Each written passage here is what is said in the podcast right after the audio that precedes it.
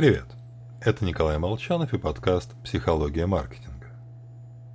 Когда мы с вами видим что-нибудь эдакое, чувствуем, как нам здорово, восторг пробирает до мурашек, ничего из этого мы, по сути, и не видим, и не чувствуем.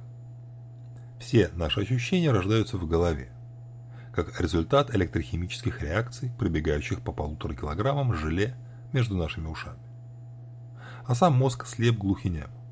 Изменятся импульсы – изменится вся наша картина мира. Неверующие люди порой говорят, если бы я увидел чудо, то, возможно, уверовал бы. Фи. В нашем богобоязненном канале мы, конечно, не станем упоминать вещества, проклятые Роскомнадзором.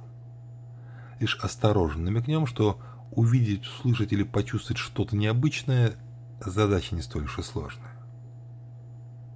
И вот – Нетипичная электрическая дрожь пробегает по небольшому органу, сидящему в вечной темноте.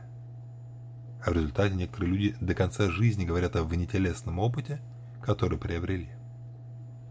И часто этот опыт, как и любое нарушение стабильной работы систем нашего организма, не столь уж полезен. Так, э, в 66 году прошлого века Уитман за полтора часа убил 14 человек на территории Техасского университета.